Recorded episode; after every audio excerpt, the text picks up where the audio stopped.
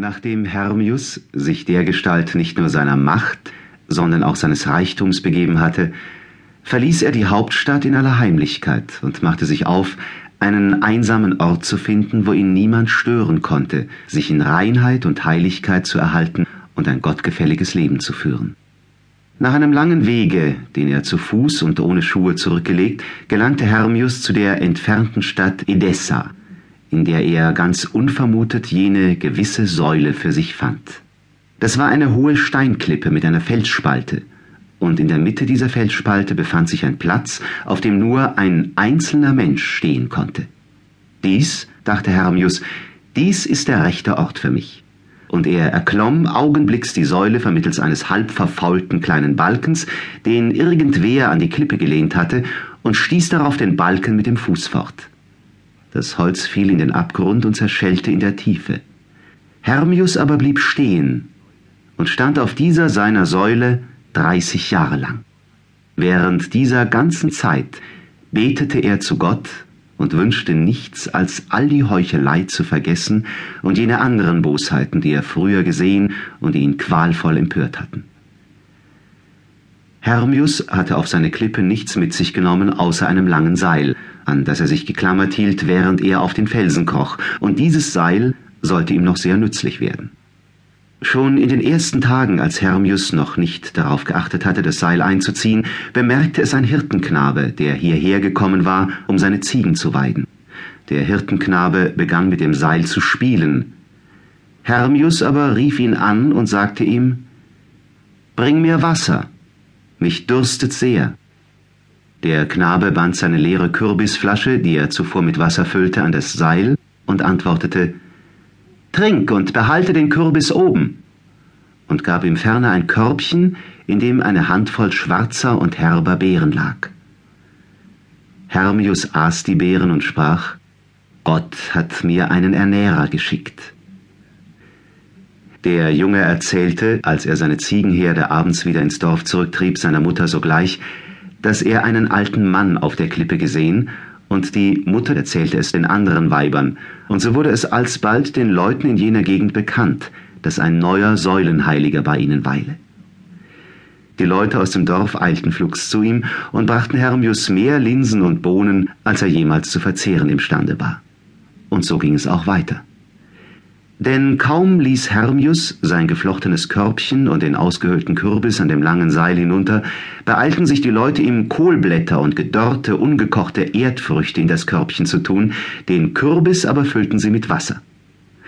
Und von dieser Nahrung lebte der byzantinische Würdenträger und reiche Mann Hermius dreißig Jahre lang. Er aß weder Brot noch irgendetwas, das über dem Feuer zubereitet worden war, und er vergaß nach und nach den Geschmack gekochter Speise. Es war die Ansicht jener Zeit, dass solches Gott gefällig und angenehm sei. Die Reichtümer, die er verteilt hatte, taten Hermius nicht leid. Er dachte nicht einmal mehr an sie. Gespräche führte er mit keinem Menschen und machte auf alle einen überaus rauen und strengen Eindruck, da er in seinem Schweigen den Propheten Elias nachahmte. Die Landbevölkerung glaubte, dass Hermius ein Wundertäter sei. Zwar hatte er es ihnen nicht gesagt, allein sie glaubten es. Die Kranken kamen und stellten sich in den Schatten der Säule, den die Sonne auf die Erde warf, und wenn sie fortgingen, sagten sie, dass sie Erleichterung verspürten. Er aber schwieg und schwieg, den Sinn in ein Gebet versenkt, oder er sagte in seinem Geiste auswendig die drei Millionen Verse des Origenes her, und die 250.000 Verse des Gregor, Pierius und Stephan. Also verbrachte Hermius seine Tage. Des Abends jedoch, wenn die Siedehitze nachließ und die einsetzende Kühle sein Gesicht erfrischte, dann gedachte Hermius, nachdem er seine Gebete beendet und seine Betrachtungen über Gott abgeschlossen, zuweilen auch der Menschen.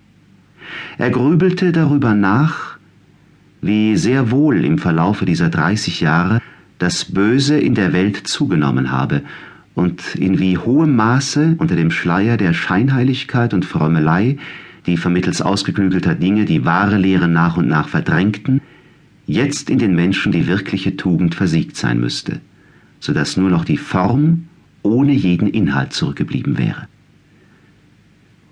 Die Eindrücke, die der Säulenheilige aus der von ihm verlassenen heuchlerischen Hauptstadt mit sich davongetragen, waren so äußerst ungünstig, dass er allmählich an der ganzen Welt zu verzweifeln begann und gar nicht zu bemerken schien, wie er durch diese seine Verzweiflung nicht nur den Plan, sondern auch das Ziel der Schöpfung erniedrigte und sich selber für das vollkommenste Geschöpf hielt. Und sprach er auch die Verse des Origenes vor sich hin, heimlich dachte er dennoch, mag es denn so sein? Mag denn diese ganze irdische Welt nur der Ewigkeit halber geschaffen sein und die Menschen darin sich wie Schüler in der Schule vorbereiten, in die Ewigkeit einzugehen, um dort ihre Erfolge in der hiesigen Schule zu zeigen? Welche Erfolge jedoch können sie wohl aufweisen, sie, die so selbstzufrieden und sündig leben und nichts von Christus lernen und keine ihrer heidnischen Gewohnheiten vergessen wollen? Wird nicht am Ende die Ewigkeit einst leer stehen?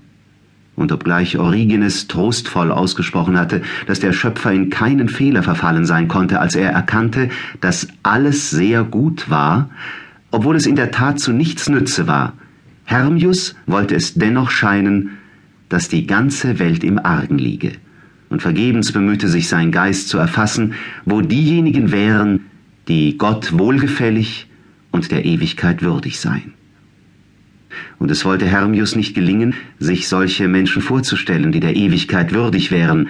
Alle Menschen kamen ihm viel zu schlecht vor, alle schienen mit bösen Neigungen ins Leben getreten und von dem Leben auf dieser Welt immer noch mehr verdorben zu sein.